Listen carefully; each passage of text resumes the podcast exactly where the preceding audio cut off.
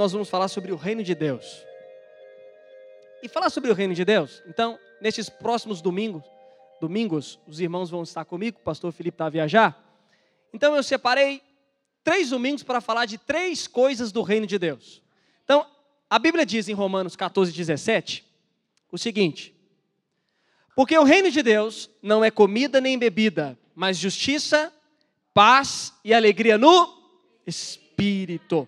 Então, Paulo aqui está a afirmar que o reino de Deus se consiste em três coisas: em justiça, paz e alegria. Então, nesse domingo eu vou falar sobre justiça, domingo que vem eu vou falar sobre paz, e no último domingo, no terceiro, eu vou falar sobre alegria. Amém?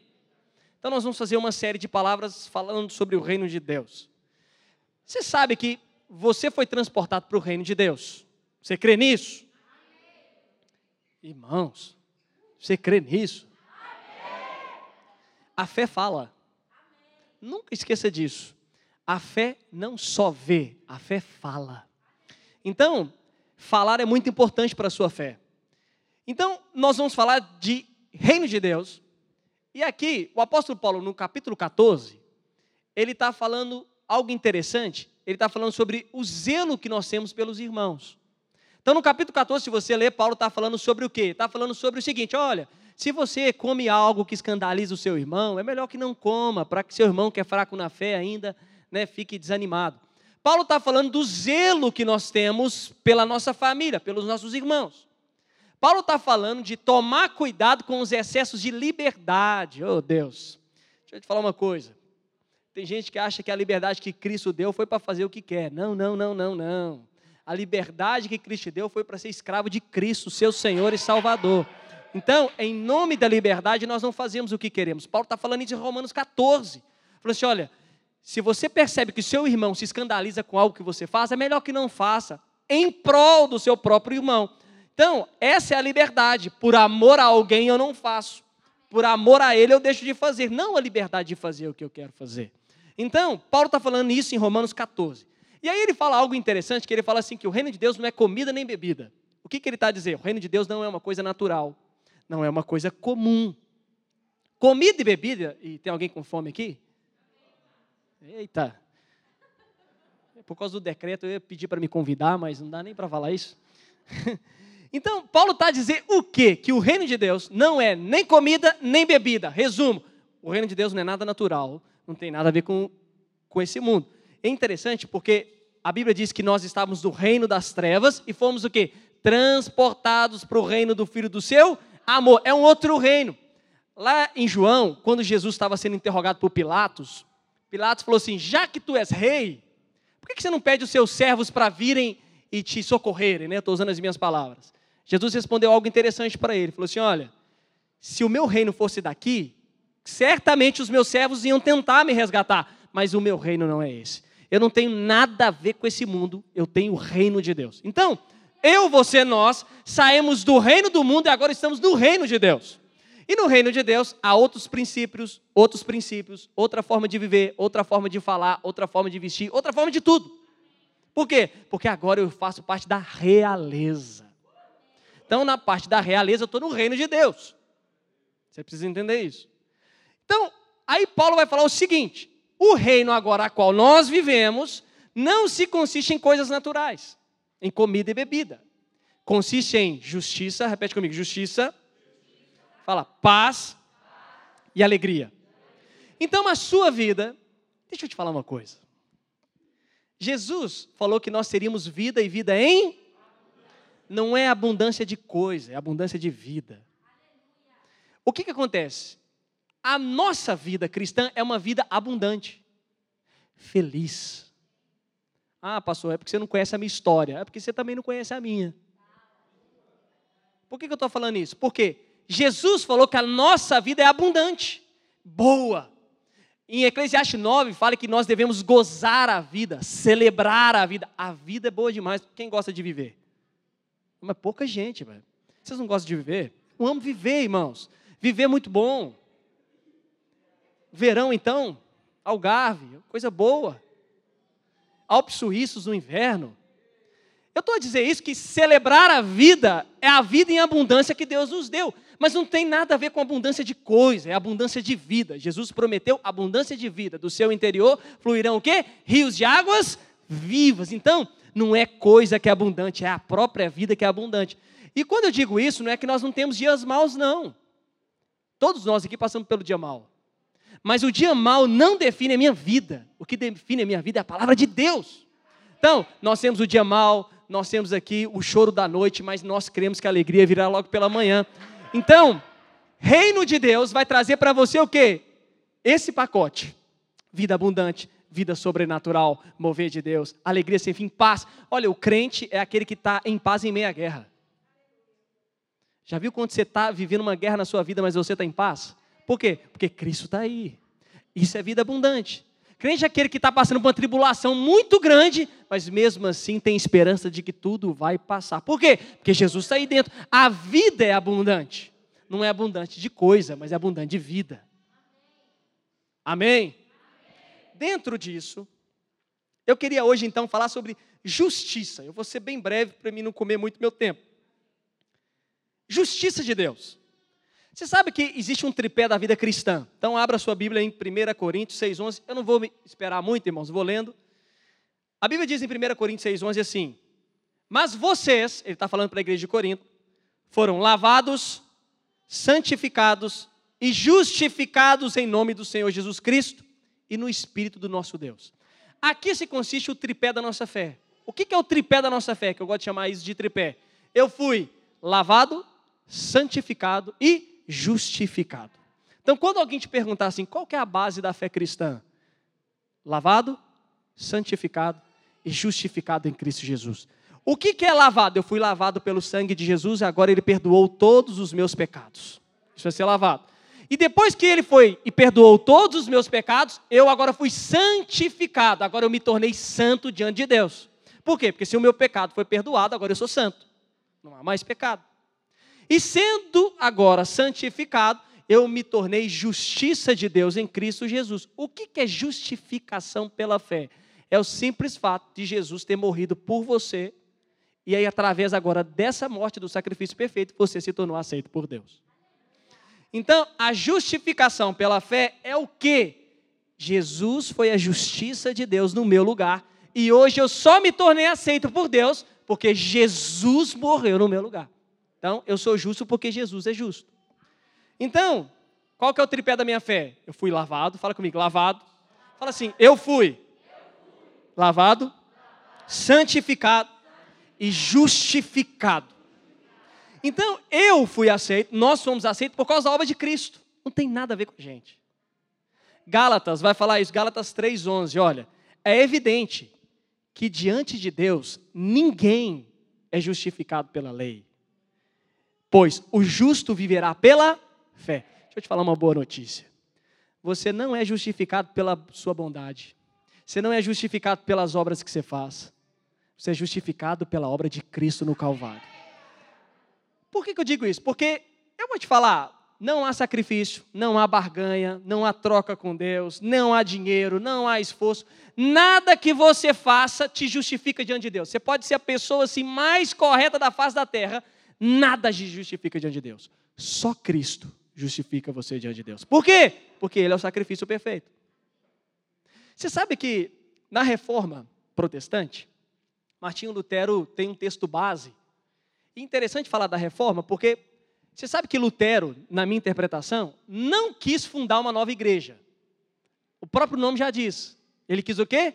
Reformar a igreja. Por que, que ele queria reformar? Porque ele abriu a Bíblia e leu Romanos 1,17. Romanos 1,17 fala o quê? Que o justo viverá pela fé. Se o justo vive pela fé, por que, que estão me cobrando um terreno no céu? Se o justo vive pela fé, por que, que eu tenho que pagar um preço em dinheiro pelos meus pecados. Então, naquela época, a igreja vivia um tempo muito sombrio, a qual se barganhava com Deus. Aí Lutero teve uma iluminação divina e viu que o justo vive pela fé. O que, que ele está a dizer? Não há obra humana, não há sacrifício humano, não há dinheiro seu, não há barganha, nada que você faça te justifica diante de Deus. Apenas Cristo pode justificar você diante de Deus. Só Ele e nada mais ninguém. Por isso que é, o justo vive pela fé. E algo interessante. Que aqui a Bíblia diz o quê? Que o justo vive pela. Pelo quê, irmãos? Pelo quê, irmãos? Fé. Não esqueça disso. Justiça e fé andam juntas. Não se separa justiça da fé. Por quê?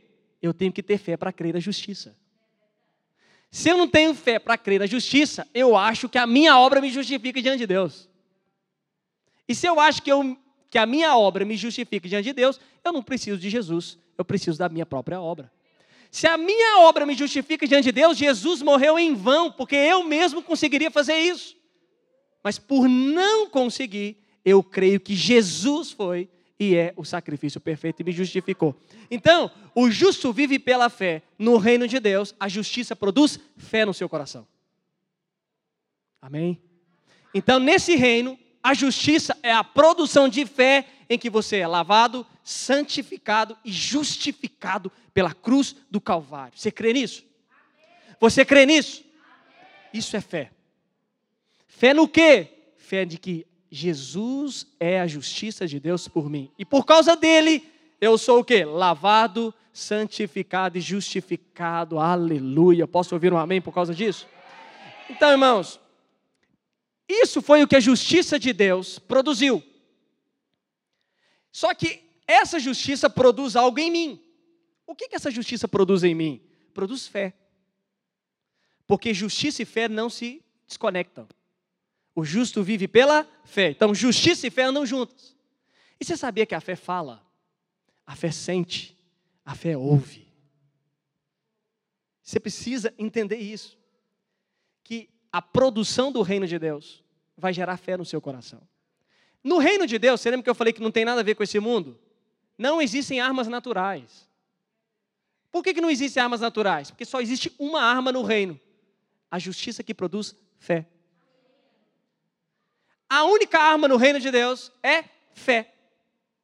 Você pode tentar o que quiser, pode dar uma oferta generosa, achando que Deus vai te dar o favor, pode se cortar achando que Deus. Vou te falar disso, nada funciona.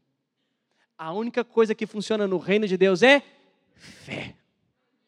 Por quê? A fé está andando junto com a justiça, porque o justo é justificado pela fé. Eu vou contar uma experiência que eu tive. Eu estava com um problema imenso esses dias atrás, eu não conseguia resolver de jeito nenhum.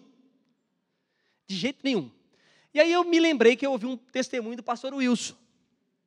E aí eu indo para o trabalho, parei, estava dentro do carro e falei assim: olha, na hora que eu lembrei do testemunho, eu fiz uma oração. Falei assim: olha, em nome de Jesus, diabo, tira a mão do que é meu. Pensa uma coisa que não resolve. Era isso. E eu fiz uma oração, em nome de Jesus, tira a mão do que é meu. Ponto final. O problema sumiu. Por que, que o problema sumiu? Porque a única arma que eu tenho no reino de Deus é fé. Eu creio que Deus fez. Então, qualquer circunstância que você pode estar passando na sua vida, seja adversidade, seja tribulação, seja dificuldade financeira, você pode tentar de tudo para fazer, mas a única coisa que funciona no reino de Deus é fé. Você crê? Você crê? Então, se você crê, você tem a ferramenta certa para o reino de Deus. Porque no reino de Deus, nós temos fé que foi produzida pela justiça. Quem aqui já foi chamado de louco por ser cristão? Por que, que nós somos chamados assim? Porque nós cremos. Se tem alguém enfermo, você fala, em nome de Jesus, vai ser curado. Aí o pessoal olha assim, eu creio que vai ser. Se você está passando por uma tempestade, você fala, eu creio que em nome de Jesus a tempestade vai passar e o sol vai nascer amanhã cedo. Você crê. Você está aqui hoje de manhã agora porque você crê. Senão você nem viria. Sim ou não? Você crê no que eu falo porque você crê na palavra de Deus, sim ou não? A fé é a única ferramenta que eu tenho no reino de Deus. Por isso que nós somos vistos como loucos. Por quê? Porque a única ferramenta que vai agora funcionar na minha vida é a fé. Porque a justiça produziu ela. Então, você quer avançar no reino de Deus? Tenha fé. Seja ousado. Irmãos, no próximo ano, seja ousado mesmo. A fé nos leva a uma ousadia sem fim. Quem tem vontade de empreender, seja ousado para empreender. Nós temos uma vida para viver. Só não comece a empreender quando você tiver uns 90 anos para não deixar dívida para ninguém. Mas se você não tem 90 anos aqui e me ouve, empreenda, vai, faça, faça a vida valer a pena através da sua fé. Creia. Creia. Essa é a vida do reino de Deus. Quem vive no reino de Deus é justificado pela fé e tem um coração cheio de fé. E algo interessante é que a fé traz um pacote. Vamos lá em 1 Coríntios? 1 Coríntios 13, 13. Paulo fala algo interessante. Agora, pois, permanecem o quê? Repetem comigo. A? A esperança e o? Quem tem fé também tem esperança e também tem amor. Por quê? Porque a fé vem em conjunto com esses três. A fé produz esperança e amor. Por que, eu estou a falar isso? Porque no reino de Deus, eu agora sou justificado pela fé, e a fé vai produzir em mim o quê? Esperança de crer e certeza do amor de Deus. Sempre. Então, no reino da justiça, os justificados pela fé andam pela fé e celebram a esperança e o amor. A esperança de que tudo vai correr bem, que as coisas vão passar, que o choro pode durar uma noite, mas a alegria virá pela manhã, e também que Deus nos ama com um amor incondicional. Você crê que Deus te ama? Você crê que Deus ama-te? Falei nos dois portugueses agora, Brasil e, Portugal. Por quê? Porque quem é justificado crê no amor de Deus por ele. Vou falar de novo. Quem é justificado crê no amor de Deus por ele. E mais, tem também esperança. Agora, no reino de Deus, nós somos nutridos de quê? Supridos de quê? De fé, esperança e amor. Essa não é o que, a gente, o que nós cremos no nosso dia a dia? Quando o dia mal chega, o que, que a fé vai produzir no seu coração? Esperança que o dia mal vai passar. Sim ou não? E quando você tem a esperança que isso vai passar, você se sente amado por Deus porque sabe que Ele está cuidando de você. Sim ou não? Então o reino de Deus é uma vida abundante, não abundante de coisas, mas abundante de vida. O que é ter abundância de vida no reino de Deus? É saber que eu tenho fé, tenho esperança e tenho o amor de Deus sobre mim. Isso é abundância de vida. Não tem nada a ver com coisa, tem a ver com vida. O reino de Deus traz para você rios de águas vida. Irmãos, eu estava a falar isso, eu amo a vida, amo celebrar a vida. Amo tomar um café, café vai ter no céu, gente. Brinca... Não sei na sua casa, na minha vai ter, hein? Você vai lá em casa para tomar um café quando a gente estiver lá. Por quê? Porque celebrar a vida no reino de Deus é celebrar a vida com quê? Com fé, com esperança e com amor. Eu creio e por crer, isso gera uma esperança no meu coração e porque gera uma esperança no meu coração, eu me sinto amado por Deus, porque eu sei que tem que cuidar de mim. Isso não tem a ver com tempo, tem a ver com certeza. Tem gente que deixa o próprio dia definir o seu dia. Não, irmãos, entenda. O dia mal não define você. O que define você é a palavra de Deus. Todos nós aqui temos o dia mal. Mas a resposta sua para o dia mal é que vai definir a sua fé. Todos nós mas o dia mal não me define. O que me define é a palavra de Deus. Eu faço parte de um outro reino. E nesse reino eu fui chamado para ter uma vida em abundância. Quantos irmãos que não têm uma vida abundante? E como eu disse, vou falar de novo, não tem nada a ver com abundância de coisa. Tem a ver com abundância de vida. Quanta gente não tem? Quantos irmãos às vezes estão tristes? Eu entendo o dia mal e passamos juntos e choramos juntos. Os irmãos me ouviram pregar um tempo atrás, Jesus chorou, a gente passa por isso, mas Jesus chora e celebra a ressurreição logo em seguida. E o que é celebrar? É celebrar a vida, a vida de volta, a vida que ressurgiu. Celebrar a ressurreição é saber que a vida voltou a viver. Isso é poderoso. Então, irmãos, nós fazemos parte do reino de Deus. E no reino de Deus, nós somos justificados pela fé. Não por causa de nós, por causa de Cristo. E essa justificação produziu em mim fé, fé o suficiente para crer que há uma esperança e há um amor sobre nós. Você crê que Jesus vai voltar? Você crê que Jesus vai voltar? Você crê que Deus ama você muito? Isso produz o que? Justiça. Justiça. Então, como conclusão, nesses três domingos, hoje eu queria falar muito sobre isso. Você nunca pode permitir que a circunstância defina você. Porque você faz parte de um outro reino. Você faz parte do reino de Deus. E no reino de Deus, a abundância de vida. No seu interior, o que? Fluirão rios de águas. Ô oh, irmão. Eu, esses dias atrás, eu estava falando com uma pessoa o seguinte: se você não está vivendo uma abundância de vida, alguém está mentindo na história, ou Jesus, ou você. E alguém crê que Jesus pode mentir? Então, se Jesus não mente, a sua perspectiva e percepção do reino de Deus está contrária àquilo que Jesus disse. Você precisa mudar a sua visão. Se Jesus não mente, você já não está vivendo uma abundância de vida, a palavra fala que vai fluir. Eu vos dei o que? Vida e vida em abundância. A vida é abundante, e se eu não vivo uma vida abundante é porque alguma coisa está errada. Eu estou meio desconectado. Jesus não mentiria. Por quê? Porque às vezes nós achamos que abundância é abundância de coisa. É abundância de tempos tranquilos. Não. Mesmo no meio da aflição, tem de bom ânimo, eu venci.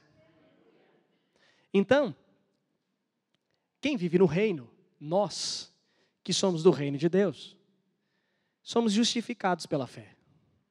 Nos tornamos aceitos por Deus por causa de Cristo. Não tem nada a ver com você, não tem nada a ver comigo, tem nada a ver conosco. Jesus é o centro da igreja, é o centro do universo, é o centro de todas as coisas. Por causa dele foram feitas todas as coisas. E por causa disso, essa justiça produziu uma fé no meu coração que me faz ver, me faz sentir, me faz falar. A fé fala. Entenda isso, a fé fala. E a fé produziu o que junto? Esperança e amor. Eu vou dizer algo, eu não sei o que você pode estar passando na sua vida. Algum problema, alguma tempestade.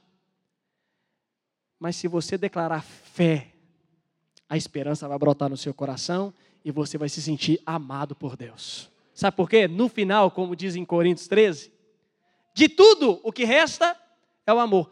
A justiça de Deus se resume no amor de Deus por nós. Paulo falou isso, da fé, da esperança, o amor, qual que é maior? O amor. Então todo aquele que vive pela justiça vive pela fé. Quem vive pela fé produz esperança e amor, mas dentre todos, quem vive na justiça sabe que é amado por Deus, porque Deus o aceitou. Ponto. Então, como conclusão, entenda que o reino de Deus quer produzir muita vida para você. Produzir uma vida feliz. Isso não tem a ver com o tempo, tem a ver com aquilo que a Bíblia diz que eu sou, o que a Bíblia diz que eu tenho e o que a Bíblia diz que eu posso. Você é justificado? Sim ou não? Amém? Então diga assim: Eu sou. A fé fala, você tem que falar: Eu sou justiça de Deus. É isso que eu estou querendo ensinar para os irmãos. Dentro do reino, a fé fala. Então, quando eu falar amém, você é justificado pela fé, você falar amém, eu sou justificado pela fé. E você falar assim: olha, amém, a esperança vai brotar no seu coração. Eu creio que a tempestade vai passar e a bonança vai vir amanhã cedo. Então, nós vivemos assim. Fique de pé no seu lugar. Eu lembro uma vez, vou contar um testemunho para os irmãos. O pessoal do louvor pode subir. Uma vez eu um, um grande amigo meu sofreu um acidente. Ouça-me aqui. Sofreu um acidente e, e ele ficou em coma. Por ter ficado em coma, os meus amigos me ligaram, a gente foi, eu sou de Belo Horizonte, quem sabe, né, lá no Hospital João 23. A gente foi para lá e esse hospital é só só coisa pesada. Só casos assim. Aí fomos para lá. E aí o médico, a gente lá esperando ver o que ia dar, o médico um dos médicos, alguém lá falou o seguinte que que já poderia doar os órgãos, que já não teria mais jeito para ele. Você sabe que nesse momento todo mundo olha para o crente, né? Ah, cadê a pessoa que fala com Deus? Aí eu estava lá assim, né? Meu Deus. Eu lembro que do lado do João 23 tem um parque municipal, um parque lá. Eu saí no meio e tinha mais ou menos uns 30, 40 pessoas lá da família, uma família grande. Fui para lá e, e, desesperado, falei assim: meu Deus, perdi meu amigo. O que, que eu vou fazer? um amigo muito próximo das filhas dele me chamava de tio, né? Aí o Senhor falou comigo assim: o que é impossível para você é possível para mim. Eu, opa, minha fé despertou agora. Voltei lá, reuni, falei assim, irmãos, irmãos não, falei irmãos não, porque eles não eram irmãos, né? Falei assim, pessoal, vamos orar aqui e tal. Aí fiz uma roda enorme no pátio lá. tinha muita gente, começou a orar e falei assim: olha, ele vai voltar à vida, ele vai, vai, vai recuperar dessa. Acabou a oração, veio o médico lá de dentro e falou assim: olha, ele mexeu o braço. E aí eu fiquei na furia, né? Porque a fé produz esperança. Falei, agora vou orar mais. Agora... E aí o médico falou: só que é o seguinte, mesmo que ele retorne, ele vai ficar com sequela. Eu, não vai. Não vai ficar com sequela. E aí passaram uma semana e meia e tal. A gente, eu fui lá visitá-lo no TI. E ele, pronto, estava lá, mas estava naquele estado quase vegetativo. E eu comecei a conversar com ele, ele chorou. Na hora que ele chorou, o Senhor falou comigo: Esse homem te entende, fala. Aí eu falei com a pessoa que estava comigo, falei assim, olha, daqui um mês e meio, dois meses, nós vamos estar celebrando uma festa na casa da família dele, porque ele vai sair dessa. Por quê? Porque agora que eu sei que eu sou justo diante de Deus, a fé produziu em mim e me trouxe esperança para a vida dele. E eu o amei. Falei assim, eu amo esse cara. Velho. Dois meses se passaram e nós celebramos uma festa para ele. Mas, se passaram mais de cinco anos já, hoje ele tem uma vida normal. Normal. Dirige, anda para lá e para cá. Por quê? Porque o Senhor fez. Irmãos, a fé fala. E no reino de Deus você precisa falar. Eu queria chamar o pessoal da ceia aqui. Não se vê a ceia. Os líderes aqui, ajudem. Eu queria que os irmãos já fossem distribuindo a ceia. Entenda que você faz parte do reino de Deus. Eu posso ouvir um amém por causa disso? Irmãos, a fé fala. Por isso que falar é importante, porque isso alimenta esperança no seu coração. Todas as vezes que a sua fé fala, esperança é brotada no seu coração e o amor de Deus é manifesto sobre você. Ouça-me aqui. Olha para mim, acho que todo mundo já recebeu. Você está segurando nas suas mãos. Pode começar. Você está segurando nas suas mãos. Olha aqui para mim. A única chave que te permitiu te justificar diante de Deus, que é o corpo e o sangue de Jesus. Foi por causa dele que nós estamos reunidos aqui. É por causa dele que hoje nós nos achegamos com ousadia ao trono da graça de Deus. É por causa de Jesus que nosso coração se encheu de fé. É por causa de Jesus que nós temos esperança. E é por causa de Jesus que nós somos amados por Deus. Tudo é por causa de Jesus.